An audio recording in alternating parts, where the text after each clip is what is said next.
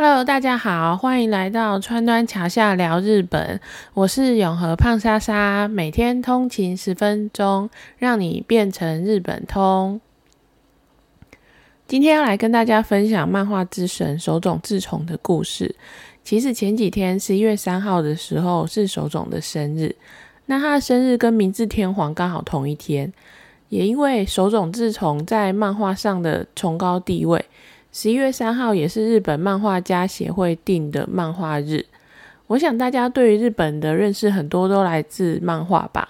漫画也可以说是非常能够代表日本文化的一项娱乐，从中发展出很多包括动画或者是整个娱乐的产业，深深影响了世界上的很多人。而手冢治虫啊，不管在漫画技巧、漫画类型的开创。或者是在动画上的贡献都是无人能比的。那我们我们就开始今天的故事吧。手冢治虫啊是大阪人，他小时候就住在宝冢，他妈妈也常常带他去看戏。大家对宝冢剧团有点了解的话，就知道宝冢向来是以华丽的服装跟舞台布景闻名。小手冢自然也就很容易被吸引，加上他自己也曾经说过，他小时候是表演欲很旺盛的人，所以小手冢原本是想要当演员的，可后来发生了一件事情，让他放弃了演员之路。事情发生在大学的时候，他加入了戏剧社。有一次演出的时候，场景他是要饰演油漆工人，然后要在房子上面涂油漆。结果舞台背景有四层楼那么高，偏偏手冢呢有惧高症。他说他站在上面的时候，脚一直抖，一直抖，他整个人就以快要昏倒的状态，加上汗流浃背，好不容易演完了那一场戏。下戏之后啊，他担心因为自己的惧高症，光顾着害怕就没有把角色演好，所以他就抓了一个观众问说：“哎，你觉得我演的怎么样？”对方说：“哎，你有演吗？”手冢说：“有啊，在布景的最上方演的很认真诶。”对方说：“哦，那个布景太高了啦，其实我只有看到脚走来走去而已。”这件事情啊，给了手冢一个很大的打击。后来他对演员之路就没有那么热衷了。之后手冢开始转向想要当医生，是因为有一次两只手得了香港手，香港手就是诶手上面长长了香港脚。嗯，就是手上的霉菌感染啦，整个很严重，还好手冢妈妈及时带他去治疗，才没有那个截肢，后来才把漫画之神的手给留了下来。这件事情呢，也让手冢兴起了想要当医生的念头，后来还真的在战后跑去念了大阪帝国大学的医学系。不过，其实，在手冢的人生里，画漫画一直才是他最大的兴兴趣所在。他出生在一九二八年，在他国高中的时候，正是二次世界大战打得如火如荼的时候。他曾经回忆起，在战败一九四五年那年，他在兵工厂做工，面对的就是永无止境的空袭，然后夜晚无间断落下的燃烧弹。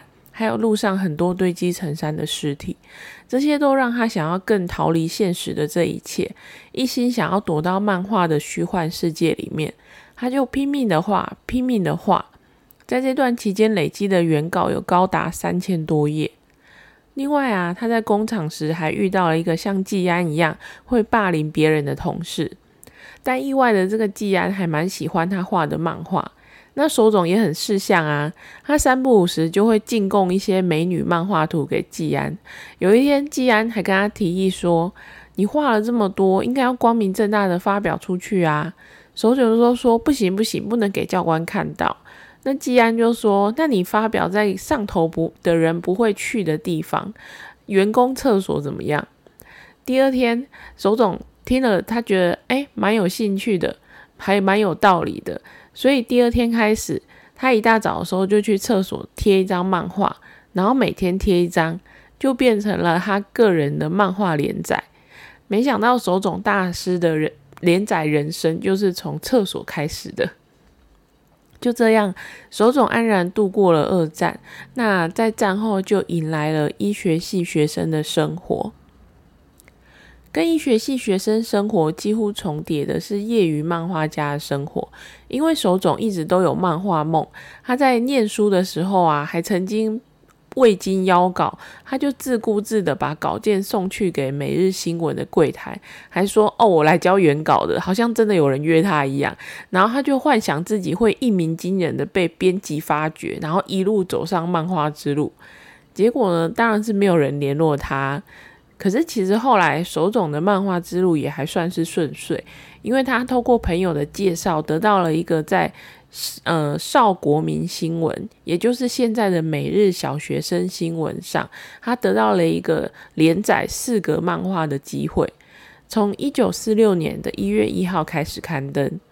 手冢说，他前一晚啊，兴奋到睡不着，隔天超早起来，然后顶着寒风就要去买报纸。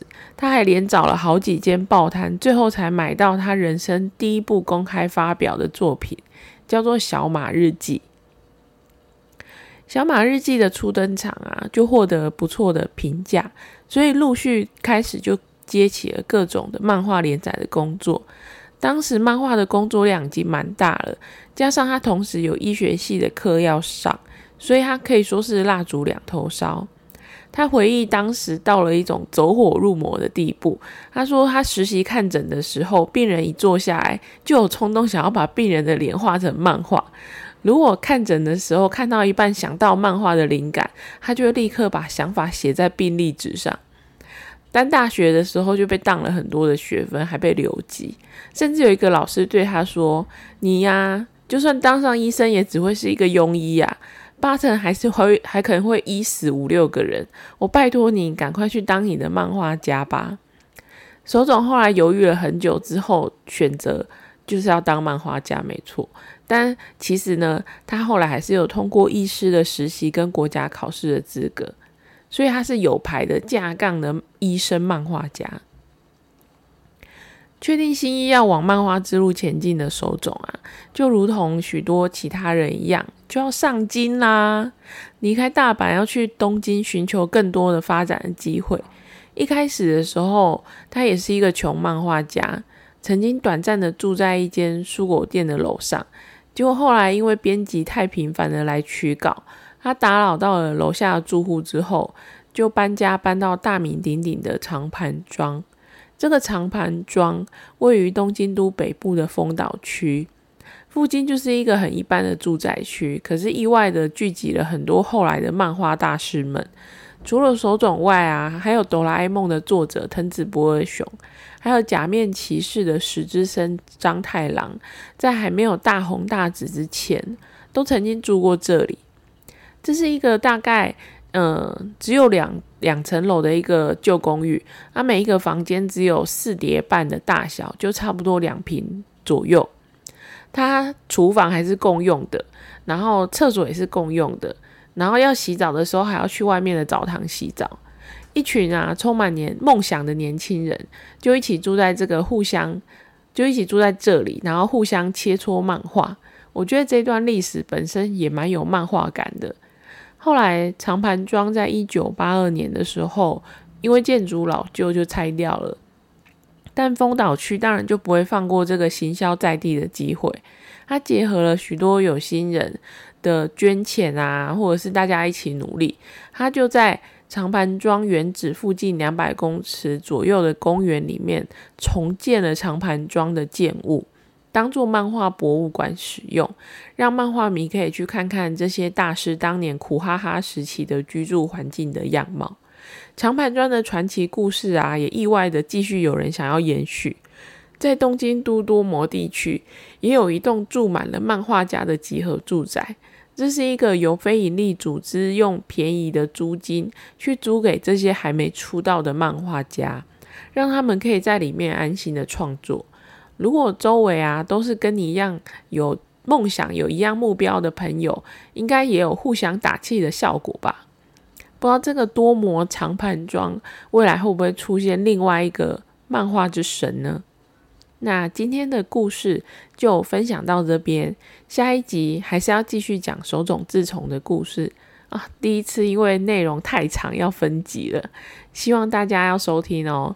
那如果你喜欢我的频道，欢迎订阅并分享川端桥下聊日本给你的朋友。大家下回见喽，拜拜。